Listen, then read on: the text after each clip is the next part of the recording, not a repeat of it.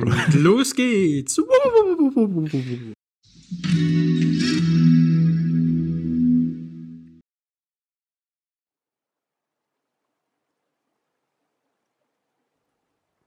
Und hallo alle miteinander und herzlich willkommen zu einer weiteren Ausgabe des Podcasts des gefährlichen Halbwissens mit mir, Lukas Zulian und da war ein Michael ein Stichwort gewesen, genau, ja, Michael Fritsch, so ist ähm, Gut, jetzt wo wir uns gegenseitig bewiesen haben, dass wir nicht bereit sind für diese Folge, würde ich sagen, fangen wir an. Und zwar geht es heute um Trash-Filme. Jeder, der sich vielleicht den ersten Teil angesehen hat, oder angehört hat, besser gesagt weiß, führen wir heute unser Gespräch fort und gehen in ein anderes Genre oder ein ähnliches Genre oder ein Genre, das oft ähm, äh, zusammen mit B-Movies sozusagen in den Mund genommen wird. Und zwar gehen wir heute über Trash und ich gebe jetzt gleich unseren Trash-Experten weiter. In den der Mund ist, genommen wird. Der, Dann nehmen wir ein bisschen Trash in den Mund. Genau. That's what she said. That's what. Okay. Um, ähm, genau, ich gebe jetzt gleich weiter an unseren Trash-Reporter, der sich live vor Ort befindet. Und wie schaut's aus? Schlecht. Schlecht. Nein. Nein, es, wir, wir sprechen heute über Trash. Nur ich glaube, ich habe keine Ahnung über Trash-Filme. Muss ich ganz so. ehrlich sein. Ich kenne nur, ich kenne ein paar. Ein paar. Dutzend mhm. vielleicht. Und wir sprechen heute über einen ganz besonderen Film. Und der Film heißt Ein paar ähm, Dutzend und das ist mein Lieblings-Trash-Film, ganz ehrlich gesagt. Und nein. der war nicht witzig, okay. Der, ist auch, der, der wäre auch, wär auch ein Gespräch wert. nein, wir sprechen heute über The Room. Mhm. Tommy mhm. Wiseaus Meisterwerk aus dem Jahr 2003. Citizen Kane, der Trash-Ästhetik sozusagen. Und ja, das ist wirklich dieser Film, den mittlerweile, glaube ich, die meisten Leute kennen, auch aufgrund von der äh, Verfilmung oder aufgrund von äh, Disaster Artist, der auch relativ, ähm, relativ beliebt war. Nee, glaubst du? Glaubst du? Ja, ich glaube, dass glaub, der Film Disaster Artist, glaube ich, einfach wieder so bei, ist. Zumindest bei uns, glaube ich, in Europa. Ja, ich meine, The Room ist, ist natürlich... vielleicht dadurch bekannter geworden. Ja, ich glaube, dass das so... Ist ja wirklich, hm? The Room ist ja wirklich... Ähm, ein Phänomen in Amerika. Also der naja, wird ja immer natürlich. noch in den Kinos gezeigt und, und es sind ja wirkliche Happenings, was da passiert. Mhm. Und Tommy Wiseau kommt, stellt sich ja dann wieder Messias da. Mhm. Nein, aber ich glaube, dass im Disaster mhm. Artist das wieder so ein bisschen auf den großen, die großen, also auf den großen Leinwand geworfen hat. Ja, sozusagen einfach no, wieder ein bisschen. No pun intended. Ein bisschen so das ähm, Augenmerk wieder auf den Film gebracht hat, oder? Weil wie gesagt, den haben sich auch viele Leute angesehen. Und wie zum Beispiel, wie wir ja in Wien den Film gesehen haben, haben wir ja auch ein quasi Double Feature gesehen. Eben mit Disaster Artist. wir haben und Double Feature gesehen. Ja, ja. Double Feature. Ja, ja. ja. Double Feature. Ja. Und ich glaube, das, ich glaube, das sollten wir jetzt gleich mal reden, oder? Also, dass die Kinoerfahrung, die, die man durchmacht, wenn man sich The Room im Kino anschaut. Ja, war schon cool. Weil das hat man, glaube ich, bei, das hat man, glaube ich, bei keinem anderen Film in, in dem Ausmaß.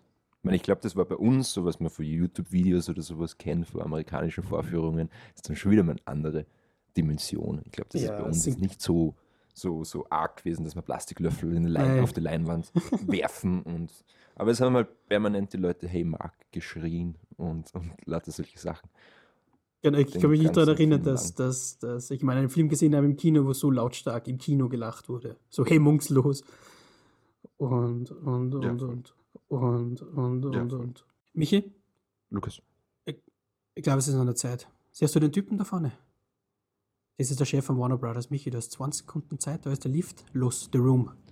The Room ist ein tragödisches Stück über eine Dreiecksbeziehung, die in Selbstmord endet. Gekauft. Es ist interessant, oder? Und ich glaube, das sollten wir sprechen. Weil wir haben jetzt heute wieder zwei Filme ausgewählt. Auf den zweiten Film werden wir natürlich später erst zum Sprechen kommen. Und das machen wir jetzt noch ein kleines Geheimnis draus. Aber wir haben uns The Room ja auch wieder mal angeschaut. Und ich habe jetzt The Room, glaube ich, echt schon ein paar Mal gesehen. Und es ist wirklich, und darüber sollten wir sprechen, es ist wirklich faszinierend, wie unterhaltsam dieser Film sein kann und ich glaube, wenn wir über Trash-Filme sprechen, sprechen wir genau diese Filme an, die so grottenschlecht sind, dass sie unterhaltsam sind. Wo eigentlich so diese Ansammlung von Mangel eigentlich das Amüsante an dem Film ist. Und, ich sage immer, es ist ja irgendwie so, The Room ist ja irgendwie so das Negativ von Citizen Kane. weil es ist, der Tommy Wiseau selbst ist ja auch Autoren, Filmemacher. Also der folgt ja auch der Autortheorie, produziert seine Filme selber, schreibt seine Filme selber, führt Regie und spielt auch noch den Protagonisten. Ja, das ist Und es. Äh, ja, voll. Und das erinnert mich eigentlich, und wenn ich da also denke, wie, wie, was- wie die Herangehensweise oder das System von Tommy Wiseau war, erinnert mich das eigentlich an zwei andere Filmemacher. Und das ist eben äh, Orson Welles und Ed Wood. Und ich glaube, zu Ed Wood kann man besser einen Vergleich ziehen. ja, natürlich, weil sich der ja auch in dieser ähm, Sparte Aber ich glaube, das ist zum Filme Beispiel be- auch der bewegt. zweite, oder? Also wenn wir jetzt über diese Trash-Filme sprechen, die, die, die viele kennen oder Mhm. die, die in der Normalgesellschaft auch irgendwie bekannt sind, dann sind das ja eigentlich The Room und Plan 9 from Outer Space. Genau, ja. Also Blind Knife from Outer Space habe ich schon oft gehört, dass das der schlechteste Film aller Zeiten sein soll. Und, und, und Wie hast du den mal gesehen? Aber wir haben uns zusammen einmal angeschaut. Ja, stimmt.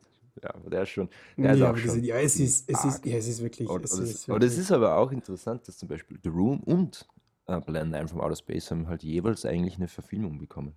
Also es gibt den Film Ed Wood von Tim Burton ja, so eine gewisse Mit Art von Johnny Depp. Biopic als über, über den. Johnny Depp als äh, Ed Wood und es ist quasi ein Biopic, aber es dreht sich hauptsächlich um Plan 9 Mhm. from Outer Space Mhm, und, und, und eben der Disaster Artist. mhm. Und es ist auch ganz interessant, weil da kann man das ja auch immer vergleichen, weil zum Beispiel bei, äh, beim Ed Wood-Film, da werden sie ja zum Schluss ja wirklich vom, mit, mit Popcorn und, und Kinofutter beworfen. Also wenn sie das Kino, wenn sie alle den Kinosaal verlassen, nachdem man Plan 9 vom Outer Space gesehen haben. Und bei Disaster Art, das ist halt so ähnlich, nur da hat man irgendwie so das Happy End. Das, was halt sehr Hollywood-mäßig ist. Ja, genau, das ist dieses, das Ende bei Disaster, das ist dieses, wo, wo, wo, wo ähm, sie alle im Kino sitzen und den Film ansehen und, und, und, und jeder lacht, obwohl Tommy eigentlich total zerstört ist, weil jeder lacht. Und dann irgendwie, Ja. also noch diesen kurzen Pep-Talk mit Mark, oder nicht mit Mark, aber halt mit Marcus, oder wie auch immer, ähm, mit seinem Craig, Dude, mit Craig, ist genau. Craig, Mark aus dem Film, mit Craig, ähm, quasi, und dann akzeptiert er es einfach, dass er quasi eine Comedy gemacht hat und kein Drama sozusagen und geht auf Ja, die Bühne, auf die, auf die, auf die Bühne und akzeptiert sozusagen den Applaus. Obwohl man weiß, dass er innerlich Ja, voll, voll. zerstört ist und, und Ja, und außerdem finde ich das, ich glaube, das ist, wenn wir jetzt über The Room sprechen, glaube ich, können wir eigentlich immer wieder Disaster Artist heranziehen und dann irgendwie nachschauen, was in der Wirklichkeit passiert ist. Weil die Rezeptionsgeschichte für The Room ist ein bisschen anders verlaufen. Also der, haben, der ist nicht von Anfang an als Comedy ähm, aufgefasst worden und haben die Menschen ja von Anfang an nicht ja, geliked, sondern eigentlich ist ja das Gegenteil passiert und es hat ja eigentlich ein paar Jahre gedauert, bis der Film irgendwie zu so einem Kultfilm herangewachsen ist. ja genau, eben wie, wie, wie die, eben durch diese Midnight Screenings, wie es in Amerika immer wieder gibt. Ja, und durch sein, zum Beispiel durch sein, seine, seine Werbetafel, Mm, Die er einfach immer stehen lassen die, hat. die, ja. aus, ja, die so fünf oder sechs Jahre außerhalb von Los Angeles gestanden ist, Mit seiner echten mit Telefonnummer. seiner privaten Telefonnummer drauf. Ja, das ist, und es hat nie wer angerufen. Äh, aber es ist Ja, lustig, sie haben und- als, als Promotion-Aktion für den Film Disaster Artist haben sie das gleiche gemacht. Haben wir eine Tafel klar, in LA aufgestellt ja- und haben eine Telefonnummer äh, äh, draufgeschrieben und dieses Telefon hat äh, James Franco gehabt. Echt? Wirklich? Mhm, ja, da gibt es eine, Ja, bei dem ein Interview, wo er bei irgendeiner Late Night Show in Amerika sitzt und auf einmal läutet dieses The Room-Telefon und dann hebt er mitten unter dem Interview ab und dann ist irgend so ein Dude aus Neuseeland dran. ja, coole Aktion. Aber da gibt es ja mehrere, mehrere so lustige Geschichten, wie der Tommy Wiseau extra, weiß nicht wie viel Geld gezahlt hat, dass der Film, ich glaube zwei Wochen oder sowas muss er im Kino laufen, damit man ihn offiziell bei den Oscars einreichen darf oder so. Ja, Und er hat extra dafür bezahlt, dass der. Film so lange drinnen im Kino läuft, dass er ihn einreichen kann. Ich glaube, wir sollten ja auch mal über die Figur Tommy Wiseau sprechen, oder? Also, weil ich. Es geht ja nicht nur um den Film, glaube ich, sondern es geht ja auch um die umliegenden Stellen. Und da ist ja Tommy Wiseau, glaube ich, der interessanteste Filmemacher, den ich kenne. Ja, ja, Wenn man überhaupt, das möchte ich sagen, wenn man ihn überhaupt als Filmemacher bezeichnen kann. Aber es geht halt, wir haben ja zum Beispiel, also The Room war original ein Theaterstück, das Tommy Wiseau geschrieben hat. Dann hat er einen 500-seitigen Roman daraus gemacht. Und es hat sich alles nicht verkauft, ist alles nicht veröffentlicht worden, bis er dann beschlossen hat, er macht seinen Film selber. Und er hat den Film selber produziert. Und der Film hat insgesamt 6 Millionen US-Dollar gekostet. Und das muss man sich mal auf der Zunge zergehen lassen. Und die, die Frage ist, wo ist das Geld hin? Und wo kommt das Geld her? das ist die Das wirkliche die- Frage. Weil wenn man bei Tommy Wiseau, man, man weiß ja nichts von Tommy Wiseau. Tommy Wiseau ist vermutlicherweise oder vermutlich ein slawischer Immigrant, würde ich mal behaupten. Also er kommt mit Sicherheit nicht aus Amerika. What? It's a New Orleans accent, man. Das ist ein New Orleans Accent. Der, der lügt permanent bei seinen Interviews. Er sagt immer, er kommt irgendwo anders her, er kommt irgendwie aus New Orleans. Das kann man eigentlich kaum glauben.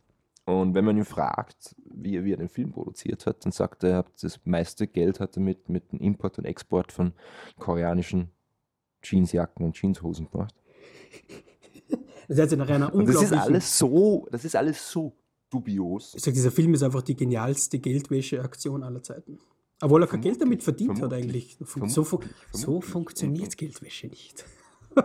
Und, und, und, und man sieht, also wenn man sich fragt, wo das Geld herkommt, die Frage kann man nicht aufklären und es wird sich auch nicht aufklären lassen. Aber wenn man fragt, wo das Geld hingegangen ist bei dem Film, muss man dran einmal einfach nur daran denken, dass Tommy Wiseau den Unterschied zwischen HD-Kameras und 35mm Filmen nicht gekannt hat und dann einfach beides hergenommen hat. Also er hat den Film mit sowohl in HD-Kameras, also in digital, als auch in analog gefilmt, gleichzeitig. ja, das ist revolutionär, war das. Revolutionär. Ja, das, ist, das sind solche revolutionären ähm, Aufschreie in Hollywood, die, die sieht man eigentlich sonst nur bei George Lucas. Ja, genau. Ist, die, diese, diese Methode, einen Film zu drehen, war so revolutionär, dass es seitdem niemals wieder jemand gemacht hat. Nein. Aber es ist ja wirklich interessant. Aber merkt man auch wieder, weil du es gerade gesagt hast, und gerade wenn ich den Film gesehen habe mit äh, Disaster Artist, dass wirklich so dargestellt wird, dass diese quasi diese Rolle, dieser Typ, der sagt, ja, er möchte erfolgreich sein, beziehungsweise er möchte diesen Film machen und sozusagen sich gegen dieses Hollywood-System durchsetzt und seinen eigenen Film dreht, einfach seinen eigenen Film machen will. Und aber nichts, nichts äh, über den technischen Hintergrund, eigentlich, eigentlich irgendetwas über das Filmemachen weiß. Na, gar nichts, rein gar, Nein, gar nicht so- nichts, rein gar nichts. Also, Also wirklich, das ist, glaube ich, das wirklich das beste Beispiel, wenn man sagt, man dreht analog und, und, und ähm, digital gleichzeitig, dass das wirklich zwei, das ist, es ist ähm, wie, wie Sonne, also wie, wie Tag und Nacht. Oder ja, das dies- sind halt das sind-. Ja, das also ist, ich, ist, also, ich meine, es ist, es ist nicht unüblich, dass man quasi so große, so große Filmemacher wie Scorsese oder Christopher Nolan drehen zwar alles auf Film, aber, aber und so, wenn es um Close-Ups und solche Sachen geht und wenn es dann irgendwie so Totalaufnahmen sind, aber ganz große Landschaftsaufnahmen, dann sind es meistens Digitalkameras, weil man halt digital später noch was machen kann Mhm. in der Post. Aber also gleichzeitig, also zwei Kameras nebeneinander stehen, wo die eine sieben Minuten rattert und die andere einfach nur Digitalkamera ist, das glaube ich gab es noch nicht. Das hat es vorher nie gegeben und das wird es auch jetzt wahrscheinlich nicht geben. Das argwöhne ich jetzt mal. also das Aber- aber es glaub auch eine aber tolle. ich- also, Äh, warte, aber was ist, das die, die, die, die, Kritik an Tommy Wiseau's The Room, glaube ich, ist ja, nicht, ist ja nicht nur auf technischen Aspekt, oder? Also es geht ja auch schon Nein, allein überhaupt ums Drehbuch. ja, aber, ja, wir vielleicht haben sollte man quasi immer ein bisschen, Aspekt. ein bisschen Wir äh, haben, das, wir haben das Drehbuch und wir haben die Schauspieler, mh, die, glaube ich, ich glaube, die Hälfte davon hat wahrscheinlich ihre erste Filmrolle in diesem Film gehabt. die Und erste so und sieht es letzte. einfach aus. Und, und das Drehbuch, also wenn wir um das Drehbuch reden, man, du hast einfach so irgendwelche Handlungsstränge, die nach Belieben, nach Lust, und Laune einfach eingefügt werden und nie aufgelöst werden. Also du hast zum Beispiel dass die, die Mutter von der Lisa, von, also die Freundin von Tommy Wiseau, dem Protagonisten, die sagt einfach irgendwann einmal in der Hälfte vom Film, sie hat Brustkrebs. Und es kommt einmal vor und wird nie wieder angesprochen. Es ist eigentlich wirklich, wenn man es jetzt so denkt, es ist eigentlich, eigentlich ja das gleiche Prinzip, oder? Wieso so Serien funktionieren wie, keine Ahnung, an Auf Streife oder We Are Family oder, oder, oder, oder, oder irgendwie so etwas, oder? Denke ich mir jetzt, jetzt wenn wir das gerade so beschreiben, weil ich meine, du hast diese, diese, du hast diese, diese, dieses, diese Story, diese, keine Ahnung, hunderttausendmal schon erzählte Geschichte, gefüllt mit diesen unglaublich Mhm. cringy Lines und diesen schlechten Schauspielern. Und die aber gleichzeitig probieren, so realitätsnah wie möglich zu sein, eigentlich genau wie, wie bei so etwas, oder? Wie bei diesen ASI-TV am Sonntag. das ist, das, es am Nachmittag. So das ACTV-Ästhetik. Und auch, glaube ich- Teilen sich irgendwie dieselbe Ästhetik, würde Ja. ich behaupten. Und ich glaube, was auch bei diesen ASI-TV so ein richtiges, ist doch ein bisschen dieses Fremdschämen, oder? Wo es was wirklich Leute, wo Ja. sie sich ansehen, quasi dieses, ja, zum Glück bin ich nicht so wie der Typ oder was tut der Typ jetzt, keine Ahnung, und, und, und so in die Richtung. Und wenn du, wenn du The Room siehst, musst du auch teilweise äh, dich anstrengen, dass du überhaupt den Film noch weiter siehst, weil es so peinlich und so witzig ist und so äh, lächerlich. Weil in diesem. Weil das spielt eigentlich selten, also das spielt eigentlich meistens nur in einem Haus. Ja, sollte eigentlich Es der, der Haus der- heißen. Der eine Raum. Es ist nie das eine Zimmer, sondern es ist eigentlich immer dieser ganze Wohnungsblock. Ja, es ist ja wirklich interessant. Ich finde es ja ganz cool. Das ist jetzt ein bisschen draußen, aber ich finde das immer ganz cool beim Film Disaster, das hat man so toll gesehen.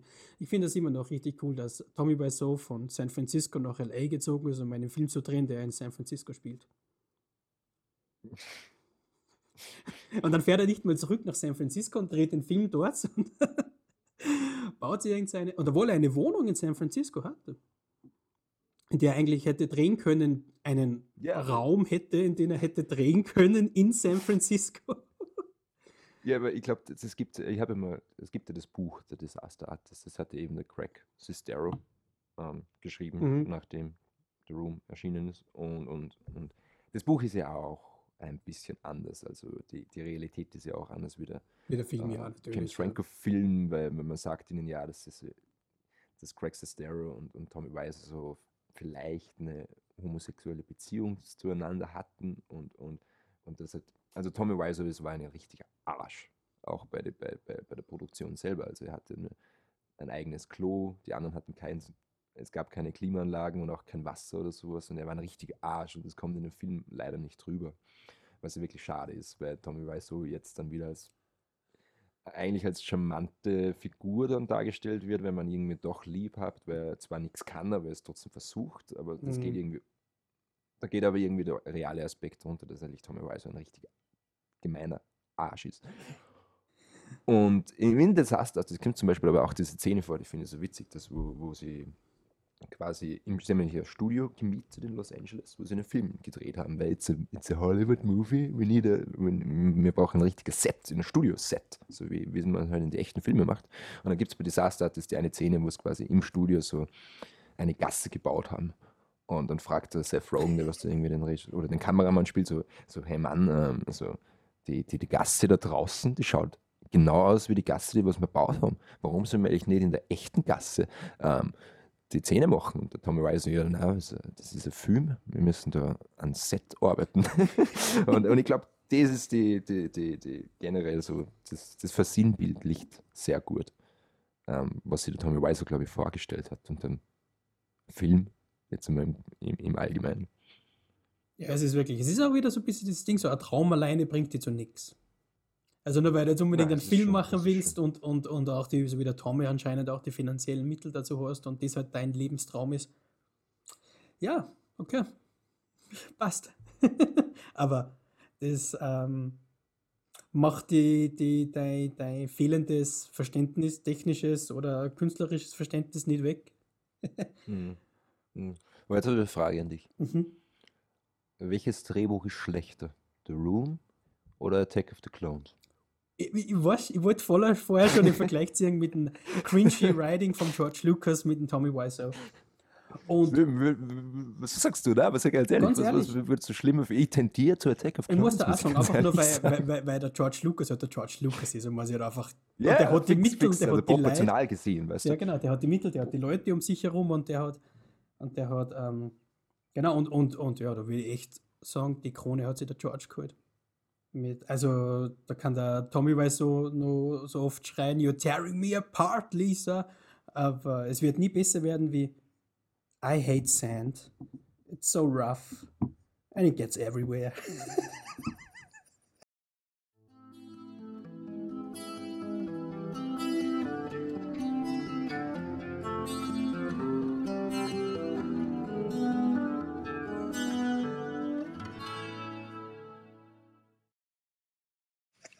wirklich. Ja, aber, aber, aber Stichwort You're tearing me apart. Also es gibt, also man muss sagen, The Room hat, hat signifikante Szenen. Also es gibt wirklich so Szenen, die, die prägen sie ein. In die ersten 20, mich- 20 Minuten kommen drei, zwei, sechs Szenen vor, Ja, zwei Die oder drei, jeweils- die richtig. die jeweils fünf Minuten dauern. Mann, das waren diese richtigen, kannst du dich vielleicht noch erinnern, so früher oder sowas, wie, keine Ahnung, am Kabel 1 um 1 in der Früh irgendwann diese Softpornos angefangen haben zum Laufen. Ja, Ja. ja. Das war genau der gleiche. Das Das ist genau gleich ja. gefilmt worden, die Sexszene bei The Room, wie irgend so ein, irgend so ein Soft-Porno, der am Freitagnachmittag fertig gedreht worden ist, angefangen und fertig gedreht worden ist in drei Stunden oder so. Genauso hat diese Sexszene ausgeschaut bei The Room. Ja, aber na, was vor allem, was sind das? Es, ist, es gibt so viele Szenen, die eigentlich nennenswert sind, aber gibt es irgendwas in den Film, was dir so total ähm, geblieben ist? Weil, weil man so, um, um die Rezeptionsgeschichte da jetzt nochmal aufzugreifen, also in Amerika ist es echt so in den Filmen, dass wenn, der, wenn die, diese unlogische Dialogfetzen immer wieder aufkommen mit diesem Hi Mark, dass die ganzen Menschen schreien, Hi Mark! Oder dass, dass, dass man im Hintergrund immer die, die, die Bilderrahmen vom, Oke- vom Ikea sieht, wo sie eigentlich keine Bilder ausgedruckt haben, sondern einfach nur diese Diese, Templates mit den Löffeln drinnen gelassen haben. Und du siehst die ganze Zeit hinten immer nur so Fotos von Löffeln. Und in Amerika ist es ja wirklich so, dass die, die Menschen dann Plastiklöffel an die Leinwand hauen. ja, Aber ich bin abgeschweift. Es geht eigentlich darum, um was, was, was dir, was, was ist für dich total einprägsam? Also oder was ist dir geblieben? Welche Szene, welche technische oder dramaturgische Fehler? Was ist geblieben? es gibt zwei Szenen, ganz ehrlich gesagt, zwei Szenen. Eine ist meine Lieblings-Storyline im Film, die nur kurz angeschnitten und dann nie wieder aufgegriffen wird. Und das ist diese Szene mit ähm, am Dach mit dem Drogendealer. Ja. Und eine andere Szene auch am Dach, das Dach ist super, ist diese Szene, wo der Mark die Geschichte erzählt von dem Mädchen, das so brutal zusammengeschlagen worden ist oder sowas. Und dann fängt der Tommy bei so voll zum Lachen an und sagt, Great Story, Mark. Und du siehst wirklich, Ja, das ja. ist wirklich wie der Schauspieler so richtig perplex, so, so sollte man nicht auf diese Geschichte reagieren, im Hintergrund steht. Ja, Und sie haben es einfach ja, drinnen ja. lassen. Ja, ich glaube, das illustriert sehr die, die, das Unlo den un die unlogischen Dialoge, die in diesem Film vorkommen. voll, das ist super. Aber mein, meine Lieblingsszene ist, wenn ähm, Lisa, die, die, die Freundin von Tommy Wiseau, also Johnny, ähm, Johnny zum Trinken zwingt. Und sie, sie machen sich nämlich so diesen, den Cocktail, den kennen wir doch alle. Das ist Hälfte Whisky, Hälfte Wodka. Dann, und Tommy Wiseau trinkt ja eigentlich nicht, also die, die Figur zumindest, Johnny sagt das und dann so, steht er so da mit der Krawatte um den Kopf gebunden, so I'm drunk, I'm tired, I love you, darling. Anything for my princess. Anything from a princess. Ja, es, Ja, es, es, sind wirklich, es sind wirklich diese Momente, die einem im Gedächtnis bleiben. Und Ja, aber es ist so schlecht sind das. es ist wirklich faszinierend. Und jetzt, eigentlich, das, wir haben ja schon des Öfteren über The Room geredet. The Room ist ja wirklich irgendetwas, was, was. Echt, haben wir? Haben wir? Haben wir öfters über die Ja, ich meine, wir haben, ja, wir haben den Film zusammen gesehen, das Double Ah, Feature privat, zusammen privat. gesehen. Privat, ja, privat, na so reden wir nicht so öfters über The Room. Aber und, und eigentlich ist ja The Room, also The Room ist ja nicht umsonst dieser, dieser Powerhouse sozusagen von Trashfilm, das es heute ist. Es ist wirklich ein, ein, ein unabsichtliches Meisterwerk, sozusagen. Happy Incident. Genau, ja, es ist wirklich, ähm, Oder? das ist diese, diese, diese, ähm, was sagt man so, so aus Versehen genial oder so in die Richtung. Nee, ja nicht genial. Ja, genial, sage ich mal, in diesem, in diesem. Weil, wie gesagt, es gibt, es gibt unzählige schlechte Filme. Und es gibt hunderte Filme, die schlechter sind als The Room. Aber es gibt nur einen The Room. Ja, der hat eine Aura, würde ich behaupten, irgendwie. Der, der. Und wie gesagt, ich glaube, es geht da nicht nur um den Film. Also es geht auch um Tommy Wiseau selbst. Und eben über die Figuren und über die Schauspieler, die, der, die man in dem Film findet. Ja, es ist einfach diese Und- ganze Kombination. Es ist einfach dieses, und alleine diese, keine Ahnung, ich glaube, diese, reine diese Wortwiederholung mit Hi. Jeder sagt immer noch Hi. Hi, hi, hi, Ja, hi Lisa, ja, hi Mark, hi.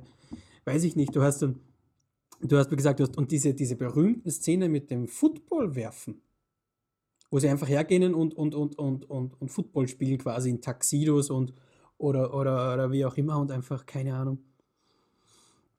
Diese random, diese random, die, die, die, ja, die, ja, aber die, wo du einfach, weißt du, dieser, wo irgendwie so, keine Ahnung, einer quasi, es fühlt sich irgendwie teilweise so an wie, wie irgend so ein Alien, das für ein halbes Jahr in Amerika gelebt hat und dann einen Film über das menschliche Leben drehen muss oder so etwas.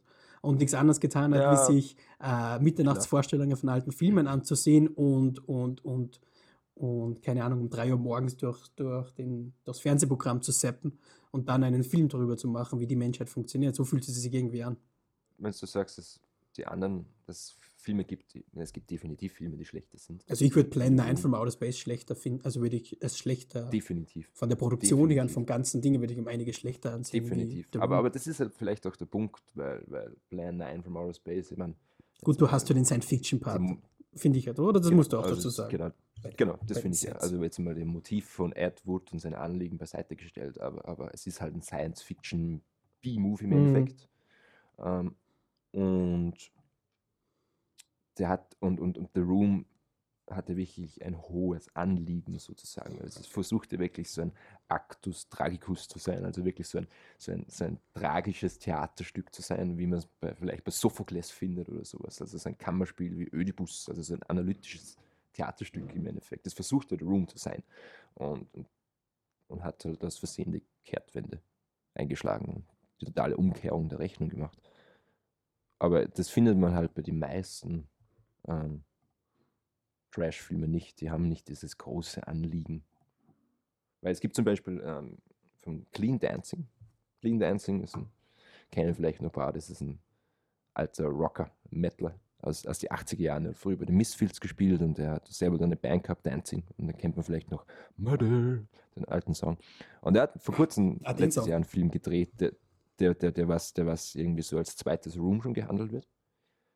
Und es ist so ein Horrorfilm mit drei Episoden und der heißt Erotica, also erotisch, also Erotic und ähm, Violence zu einem Kammer, also zu einem Kofferwort gemacht.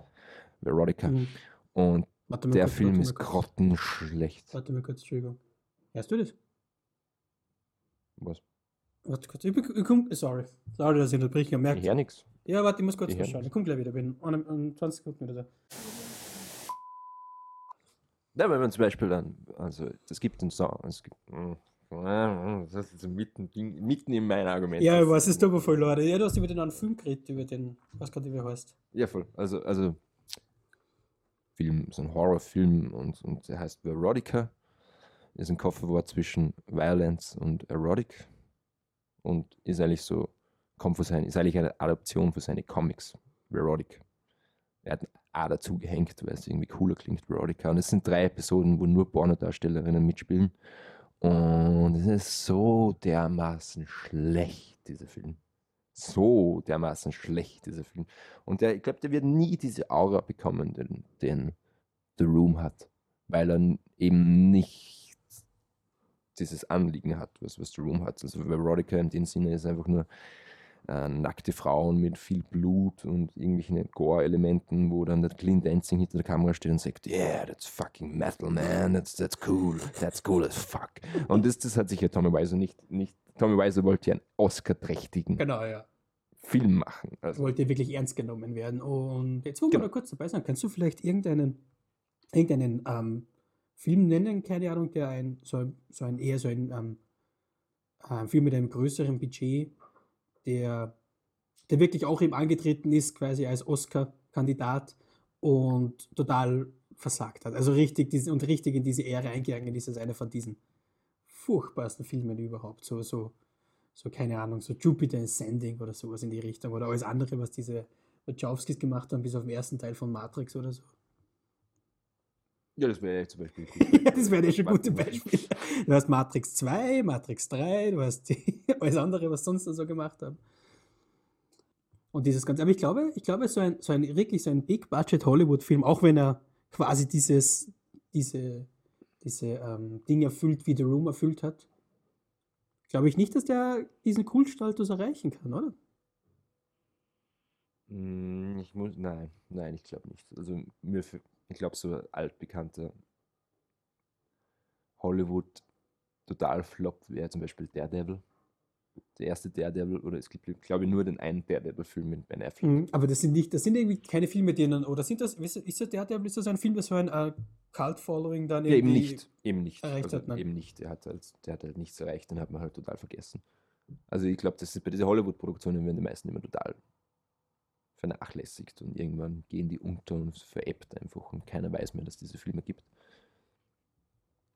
Ich glaube, also ich finde, also in Hollywood, glaube ich, finde es, müsste ich jetzt nachdenken, ob ich da jetzt irgendeinen Film kenne, was in gleiche Höhe wie The Room ist. Ich meine, der einzige Film, der mir jetzt spontan einfällt, und das ist einer dieser Filme, einer dieser, dieser Filme, die, die man als ähm, Kind gesehen hat und als Kind total davon begeistert war und sich ihn dann irgendwann später nochmal angesehen und dann realisiert hat, so Mann, wie, wie, wie, wie, wieso?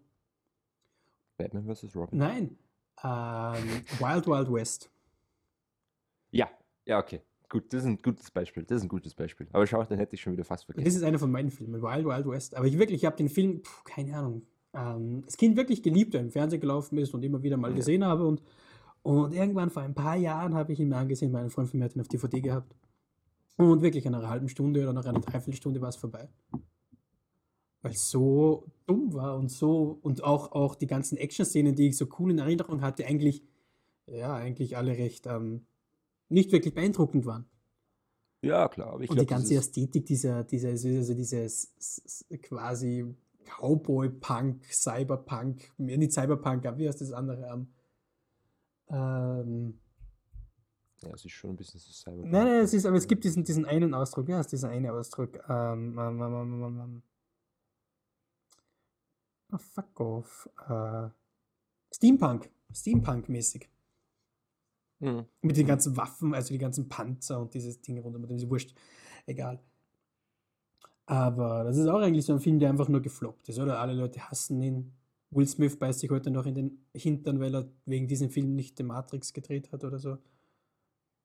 Aber alle, ähm, Das die so- werden alle vergessen, oder? Das sind alle forgettable, also die sind ja, passt. Okay. Das sind alle forgettable. Also gut, gut, das trifft das englische Wort trifft es ganz Also ich gut. glaube nicht, dass, weil die sind eigentlich ungefähr gleich zur gleichen Zeit rausgekommen, Wild Wild West und The Room. Und ich glaube nicht, dass es Ja. von Wild Wild West eine Blu-ray gibt. Nein. Aber ich, ja, aber weißt du, ich glaube, dass The Room in dem Sinne, ähm, es geht, glaube ich, ein bisschen um eine kollektive Experience, wenn man sich The Room anschaut, weil ich glaube, das sieht man sich vermutlich nicht alleine an, sondern irgendwie mit Freunden, wenn man irgendwie sich, ähm, keine Ahnung, besondere Brownies macht und dann einen Abend gechillt einen, Film schauen möchte, wo man einen Haufen lachen kann, dann schaut man sich vielleicht The Room an. Aber Wild, Wild West ist jetzt nicht ein Film, den man sich mit Freunden anschaut oder wo es dann irgendwie so Szenen gibt, wo man aufschreien kann oder irgendwie so mit, mitschwingt sozusagen. Er hat ja auch glaub, diese, diese, diese, dieses ähm, schlechte, schlechte, ähm, dieses schlechte Writing, also schlechtes Drehbuch, Wild Wild West und auch, äh, auch diese, diese, diese, diese, dieses wirklich cringy und schlechte Schauspiel in diesem Film. Es geht ja alles in diese Richtung. Aber ich glaube, wenn du das alles in Ja, dieses, in klar. dieses Hollywood-Ding verpackst mit diesen wirklich guten ähm, Locations und guten Szenen und wirklich, wo du weißt, ja, wirklich aufwendig gedreht Ja, und alles, Aber, aber, aber, aber wie gesagt, du hast ja wieder das, genau das gleiche Problem. Oder genau den gleichen Punkt, wenn man das jetzt wieder vergleicht. Wild Wild West ist ein Steampunk-Western-Film. Und The Room versucht ein wirkliches tragisches Kammerspiel zu sein. Über eine Dreiecksbeziehung, die einen Mann ins, find- in, in das Nichts reißt, sozusagen. Das hat, ist einfach ein anderes Motiv, was dahinter steckt. Und auch die Prämisse. Ja, das ist schon, anders. das ist schon, aber ich glaube eben auch, weil, weil das ist ja auch so etwas, weil Wild Wild West hat ja auch versucht, dieser, dieser, ähm, dieser West ist ja auch ein recht brutaler und auch ein bisschen dramatischer Film, natürlich mit Comedy-Elementen zwischendurch, aber er hat ja auch versucht zum Schocken, weil er ist teilweise sehr brutal und du hast auch diese sch- schrägen Szene mit dem, ähm, Ja, klar. mit dem aber- Bösewichten, der nur zur Hälfte aus dem Mensch besteht und, und dann zum Schluss diese, und ich glaube, dieser, also der, zum Schluss mit dieser riesigen Spinne, das glaube ich, haben sich alle, und das war eigentlich, das sieht ja total lächerlich aus eigentlich. Also ich meine, es sieht eigentlich gut aus für die Zeit, wie sie es gemacht haben. Aber diese riesige mechanische Spinne, die dann quasi so Tarantula-mäßig quasi die ganze, ähm, äh, ganze, die ganze Stadt oder ganz Amerika sozusagen erobern soll. Und das sieht eigentlich nur, ja, es sieht nicht aus wie, also das, das, das glaube ich, es kommt nicht so rüber, wie sie sich gedacht haben, dass es rüberkommen soll. Und, Mhm. aber eben total, total. Also alles, was ernst, was, was sich, die sie gedacht haben, dass ernst genommen werden soll von den Zuschauern, ist, war lächerlich für die meisten Leute. Und es geht dann eigentlich auch so in diese Richtung, oder? Also in diesen total am Ziel vorbei und eigentlich total das Gegenteil gemacht, was man eigentlich machen wollte, so über The Ja, Room. da hast du recht. Ja, voll. Da hast du aber recht, ja, klar. Aber gut, ich glaube, das reicht jetzt eh mit The Room, oder? Sollen wir noch ein bisschen über den anderen Film sprechen, den du vorher so geheimnisvoll angeteasert hast? Dieses gewisses Foreshadowing. Foreshadowing. Ja, viel. Also, also der, das ganze Double Feature. Also wir haben letzte Folge über B-Movies gesprochen, heute ein bisschen über Trash, vor allem halt über, jetzt über The Room und vielleicht ein paar andere Sachen, an die man sich noch erinnert. Äh, über die haben wir gesprochen und, und, und da wir halt für jede Folge zwei Filme ausgewählt haben, habe ich einen weiteren Film ausgewählt. Und zwar aus dem Grund, weil ich glaube, dass der jetzt den Kreis schön schließen wird, weil er zum Teil Trash ist, aber halt bewusster Trash ist und auch irgendwie ein B-Movie ist, aber meines Erachtens ein recht cooler Film ist, den, den, den ich mich, den schaue ich mir echt gerne an, also den habe ich echt schon öfters mal gesehen. Das ist der Toxic Avenger von Drummer Productions, ein Michael Kaufman und Lloyd Herz Film. Und irgendwie vielleicht mal kurz was zu Drummer Productions sagen. Also Drummer Productions ist eine Produktionsfirma, die ebenso Filme wie The Toxic Avenger, Surfer Nazis Must Die, Romeo und Juliet gemacht haben und die halt bewusst, also das sind halt Männer, die die Kamera zur Hand nehmen und makabere Stories, Filme mit einem Haufen Blut, Gewalt, Sex und bewusst trashig. Also hier haben wir es jetzt mit der Generation zu tun, die mit schlechten, manchmal auch guten B-Movies aufgewachsen ist und eine Leidenschaft in, in dem Feld äh, dadurch bekommen hat. Du hast den Film gestern gesehen? Ich habe den Film gestern gesehen, ja. Also wünsche ich mir jetzt wieder einen Elevator, Elevator Pitch von dir. Ein Elevator Pitch. Also es geht um diesen jungen, um diesen jungen Dude, um Melvin, der ziemlicher, ziemlicher Versager ist, also ziemlicher sozialer Versager und von diesen coolen Leuten im Fitnessstudio, in dem er arbeitet, immer ähm, ja, verarscht wird und ziemlich runtergemacht wird. Und irgendwann jagen sie ihn dann durch dieses Fitnessstudio und er springt und wird quasi aus diesem Fenster geworfen und landet in einer riesigen auf einem LKW und auf einer riesigen Tonne mit äh, Atomic Waste, also mit ähm, Atommüll. Und ja. diesen Atommüll, dieser Atommüll verwandelt ihn dann in den Toxic Avenger. Quasi so eine Mischung aus Superheld und Rache. Keine Ahnung, also Mischung aus Superheld und Rachefeldzug sozusagen, was dann, dann passiert aus ihm. Quasi geht er durch die Stadt und verbringt quasi verschiedene Heldentaten und bringt auch die Leute dann, die irgendwie die Leute ausrauben oder umbringen oder vergewaltigen wollen, sehr brutal und sehr kreativ um. Und, ja. und die Bösewichte, die Kids sind out of control. Und also richtig brutal. Richtig brutal. Ich glaub, ja, voll. Und, und ja, und so kämpft er sich dann durch und wird dann quasi zu einem, sozusagen zu einem, also wird dann zu einem Held, zu einem gewissen, ja, zu, zum Toxic Avenger. Ja, und, und, und, und, und ich finde es witzig, weißt du jetzt gerade, dass du ein bisschen den Film erklärt hast. Und man sieht jetzt immer wieder so Analogien zu Little Shop of Horror den wir letzte Folge besprochen haben, weil wir haben jetzt wieder diesen jungen, ganz unreifen Tölpel, der sehr stumpf und plump ist. Und auch wieder diese überspitzten Charaktere in dieser überspitzten Welt, weil du musst dazu sagen, also es spielt ja hauptsächlich in dieser Kleinstadt, das ist Drummerville, was ja der größte ähm, Mülldepot für äh, Atomic Waste ist. das muss man dazu sagen weil es ja auch diesen Bürgermeister gibt, der was ja eigentlich Gangster ist. Und du hast dieses Fitnessstudio erwähnt und dieses Fitnessstudio ist irgendwie so der Hotspot für die ganze Jugend, weil irgendwie die ganze Jugend nur auf ähm, falschen körperlichen Idealen betagt ist, oder? Ja, es ist einfach dieser ja Körperkult der 80er also es geht Jahre. eigentlich darum, dass, oder? dass, diese, wo diese ja, genau, Fitnessstudios dieser Körperkult der 80er Jahre wird total übersteigert, mhm. total alle gespitzt dargestellt. Und, und, und es geht ja auch darum, dass die, die, die vier, fünf Jungen, also die zwei Pärchen im, Endeffekt, die ja den Melvin zum Toxic Avenger machen, sozusagen, die sind ja auch selbst Roadkillers. Du hast wieder diese total überspitzten Charaktere und du hast dann die, diese, quasi ist das eigentlich so ein, so ein, dieser Aus, Ausgangspunkt, oder? Das ist so dieser, dieser Jugendliche oder dieser Junge, der von, von, von, von seinen ähm, Bullies sozusagen dann zu diesem Toxic Avenger gemacht wurde. Aber das sind ja keine, keine, keine äh, Fitnessstudio-Bullies. Das sind Leute, die, die, keine Ahnung, mit dem Auto durch die Stadt fahren, ein kleines Kind anfahren, dann merken, dass das Kind nicht tot ist und nochmal rückwärts über den Kopf drüber fahren. Also das ist, ähm, das sind Und keine... dann anschließend aussteigen und mit Polaroid-Kameras ja, das dann fotografieren. Also das sind und, wirklich brutale Leute.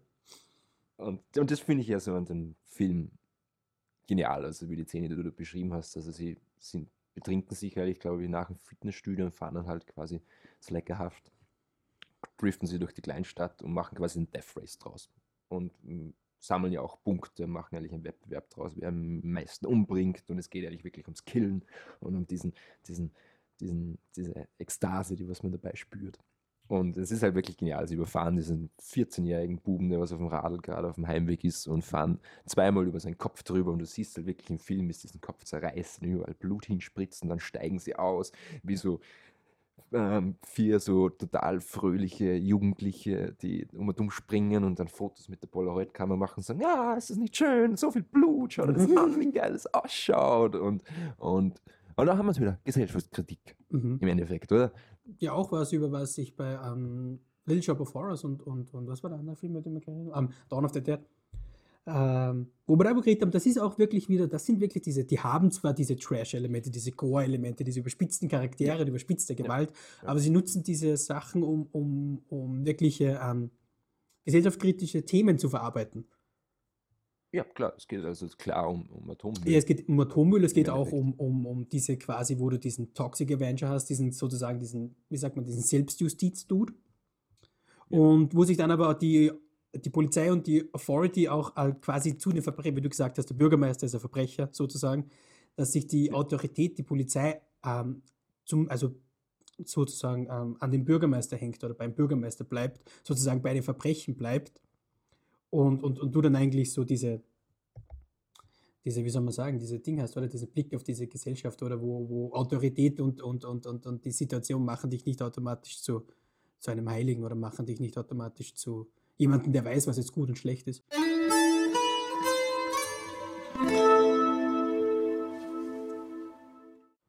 Wir haben jetzt letzte Folge über zwei Filme gesprochen, nämlich Dawn of the Dead, George R. Romero's Dawn of the Dead und Little Shop of Horror von Roger Corman. Das waren die B-Movies. Und dieses Mal sprachen wir über The Room und The Toxic Avenger. Und jetzt sollten wir mal pauschal zusammenfassen. Gibt es vielleicht Analogien zwischen den Filmen? Haben wir ja vorher schon besprochen. Und was ist B? Was ist Trash? Ähm, was ist B? Was ist Trash? Lukas, das frage ich dich jetzt. Was ist Bibel? Ja, wir sind ja ein bisschen, ähm, also ich muss ja wirklich sagen, ich, bevor wir diese Folgen gemacht haben und bevor wir uns ein bisschen damit beschäftigt haben, habe ich das eigentlich immer in einen, also eigentlich immer in den gleichen Topf geworfen, ungefähr. Für mich war es eben meistens, äh, wenn es B ist, dann war es für mich automatisch Trash eigentlich ja und umgedreht. Und Habe ich, dich, eigentlich. habe ich dich in dieser Hinsicht jetzt bekehrt? Ähm, Nein. Ich weiß es nicht. Es ist, es ist, es ist ähm, sagen wir mal so, ich nehme diese Filme jetzt, diese B-Movies, diese gewissen B-Movies oder Trash-Movies, ähm, sicher ernster wie zuvor. Ja, okay. Und nicht mehr so, so ähm, als, ja, hast du einen gesehen, hast du alle gesehen quasi. Ja, ich glaube, wir haben das eh kurz vorher mal gesagt, oder? Es ist eigentlich so eine Grenze, die recht ähm, verschwimmt ein bisschen, ein bisschen schwammige Grenze. Es ist nicht wirklich, das ist Trash, das ist B, weil es, es geht so ein bisschen, ein bisschen ineinander über, oder? Und verschmilzt zu in gewissen Teilen. Klar. Ja, voll. voll. Aber ich glaube, wenn man, wenn man eben die diese- Filme vergleicht, also wenn man jetzt, wir haben jetzt über Toxic, Toxic Avenger gesprochen. Und ich glaube, Toxic Avenger ist ja eben genau ein B-Movie, der bewusst eine gewisse Trash-Ästhetik hat. Also die Frage ist halt, ist es bewusster Trash oder ist es jetzt ähm, unbewusster Trash? Das ist eher die Frage, Ja. ja. Also, weil diese Trash-Ästhetik ist ja, wenn man bei Dawn of the Dead oder bei diesen Filmen zurückgeht, ja schon ein Stilmittel. ja, klar, klar. Ja, Ich meine, das ist ein Stilmittel, das quasi aus dieser ähm, Not, aus dieser Budgetnot entstanden ist, aber eben dann trotzdem weitergeführt wird, wenn man nicht mehr quasi so diese Not hat. Klar, weil er seinen eigenen Wert hat und seine eigene, also weil er seine eigene Ästhetik hat, klar. Genau, ja. Aber habe ich dich jetzt bekehrt, würdest du jetzt sagen? Es, ist, es gibt einen klaren, also du hast gesagt, die, die Grenze ist ein bisschen schwammig, aber ich würde ja immer noch sagen, es gibt schon. Ähm, natürlich gibt es Aspekte, die sich diese Trash- sowie B-Movies teilen und die ganzen vier Filme, die wir jetzt besprochen haben, da kann man sicher überall Analogien ziehen und, und, und Verweise machen, Kreuzverweise. Aber, aber Grunde genommen kann man schon klar unterscheiden, was Trash und was B ist, oder? Ich weiß nicht, was wäre so eine klare Unterscheidung? Hättest du irgendwie eine klare Unterscheidung? Oder so ein, Das frage ich dich. vielleicht ein Frage Beispiel oder dich, so. Lukas, Vielleicht, nicht mich. das fra- ich meine, du bist der Experte, der selbsternannte Experte. Ich bin ein Mann des gefährlichen Halbwissens. Ja, darum, das ist doch, wir sind selbsternannte Experten. Ja, und das ist gefährlich. das ist gefährlich. Das ist verdammt gefährlich. Äh, ja, ich weiß nicht. Also ich würde es, wie, gesagt, ich bin ja ähm, in diese Dinge reingegangen, in dieses ganze Thema, in dieses ganze Gespräch. Mhm. mit der Grundvoraussetzung, dass es ja nicht meine Filme sind. Also das sind nicht meine, ich kaum ein, ich bin kein Fan von Gore, kein Fan von Splatter, kein Fan von, von dieser, dieser übertriebenen Gewaltdarstellung. Jetzt nicht, weil es mir jetzt irgendwie, keine Ahnung, stört oder weil ich irgendwie, weil ich irgendwie grauslich finde oder so. Nein, es ist einfach nur, ich finde es fad, meistens. Meistens finde ich es einfach nur langweilig. Und ich glaube, wenn du von einer Bekehrung sprechen möchtest, glaube ich, ist dieser bekehrende Moment gewesen, wo bei Toxic Avenger, der Toxic Avenger diesen einen Dude mit der, äh, mit dem, ähm, mit dem Milkshake Curler oder wie das heißt, umbringt. Ja, das ist ja, Eis im Mund ja. und die Sahne drauf und dann diese Milkshake-Mixer rein und einschaltet. Ja, und es spritzt Blut. Quasi eine, einen Todesmilchshake in seinem Mil Mund mixt. Und ja, wirklich diese verdammt, also wie gesagt, das sind verdammt unterhaltsame Filme und du hast auch diese, diese, ähm, wie sagst du, diese, diese gesellschaftskritischen Sachen, die jetzt eigentlich, ja, die kannst du, für die kannst du dich interessieren, für die können dir scheißegal sein. Ähm, das ist was wirklich Interessantes, weil ich habe mir diese Trash- und B-Movies eben angesehen, in diesem Beispiel dieser modernen Trash-Filme und die sind einfach nur Trash, um Trash zu sein. Und bringen diese ganzen Gore-Elemente quasi mit und diese überspitzten Charaktere und ja. diese zügellose Sexualität, einfach weil es ein Teil dieser Art ist, Filme zu drehen ja. und einfach irgendwie quasi dazugehört. Lassen aber diese Sachen aus, die diese Filme so, also diese Classics, so zeitlos machen. Ja, klar. Also wir haben über Happy Incident, wir haben über so glückliche Zufälle gesprochen, wie zum Beispiel The Room. Und es ist natürlich, natürlich ist es der Toxic Avenger auch, würde ich behaupten. Also es mhm. hat halt, Ich würde wirklich sagen. Ja. Du würdest wirklich sagen, welcher Film hat, hat, was haben wir 2020, welcher Film hat letztes Jahr den Oscar für den besten Film gewonnen? Weißt du das zufällig? Um, um, um, uh, so Par Green? Parasite. Parasite. Parasite. Ja. Hat einen Oscar für den besten Film ja. bekommen. Und beste Regie. Okay. Und beste Regie. Ah ja, stimmt, genau. Und bester Fremder. Also und bester ausländischer Film. Film. Ja, genau, ja. Ja, also wirklich, aber wenn du jetzt, keine Ahnung, die, die, die letzten zehn Gewinner, ja. also besten Film Oscar hernimmst und 50 Jahre in die Zukunft gehst, dann werden von diesen Filmen wahrscheinlich für zwei, drei oder so die Leute noch kennen vielleicht. Ja klar, aber das ist ja schon. Aber, aber The Room, aber The Room werden die Leute kennen. Also aber, The Room ja, ist so ein Film, den wird man klar, sich in 100 Jahren noch ansehen. Und weil man sie nicht wirklich greifen kann, man sagt immer, ja, das ist so, äh, wie du sagst, Lucky Incidents, kann man nicht wirklich planen, bla bla bla, das, das, das. Und das ist ja alles wahr und das stimmt ja alles. Und du hast diese, warum ist es witzig mit diesem Fremdschäne, der schlechte Schauspieler und das und das und das. Aber es ist einfach, so viele Filme haben genau das. Genau das. Genau das Gleiche. Aber es ist trotzdem etwas anderes. The Room hat trotzdem irgendetwas, was nicht jetzt wirklich greifbar ist, für mich zumindest nicht, oder ich kann es nicht wirklich benennen, aber es hat irgendwie trotzdem was, was ihn so, so anders macht und so, so unterhaltsam macht. Ja, und so, das macht, er ist sehenswert, der Film, definitiv. Aber Stichwort sehenswert. Welchen Film von den vier, die wir jetzt die letzten zwei Sessions besprochen haben, welchen Film würdest du den Zuhören wirklich ans Herz legen und sagen, der ist wirklich sehenswert, äh, das sollte man sich mal ansehen, da bekommt man vielleicht eine andere mhm. Attitüde gegenüber B-Movies oder Trash-Sachen. Also ich muss, glaube ich, fast sagen, für jeden, der The Room nicht gesehen hat, muss man irgendwie einfach sehen, den Room. The Room. Ja, also, Aber für die Leute, die es jetzt wirklich irgendwie, keine Ahnung, aus welchem Grund auch immer, sich jetzt auf einmal für das interessieren, nachdem sie uns dazugehört haben, wie wir ohne Punkt und Komma über alles über Gott und die Welt reden, ähm, würde ich Toxic Avenger sagen. Liebt Gott B-Movies? Ja, ich glaube, Gott schaut sich keine Hollywood-Filme an. Ja, aber da will ich jetzt nicht herumdeuteln. Nein, ich würde Toxic Avenger. Toxic Avenger. Ich glaube, da hast du mich, wirklich alles drin. Das freut mich sehr, weil ich liebe diesen Film wirklich sehr. Mhm. Und mhm. ich kann den auch nur jedem ans Herz legen. Und er ist wirklich spannend, wie du, wie, wie du jetzt gerade äh, angedeutet hast. Es steckt wirklich alles drinnen, was man sich eigentlich von solchen Filmen, die man in dieser Kategorie hat, eigentlich erwartet. Und genau, und wer ein Double Feature machen will, das schaut sich Toxic Avenger an und den anderen Trauma-Film, dessen Namen ich nicht weiß, der was quasi am Drehort von einem Trauma Production spielt, wo der Regisseur, der was Toxic Avenger gemacht hat, der Michael Kaufman, ähm, einen blinden Regisseur spielt, der jeden den Arsch kreit. Und dann kommen Zombies.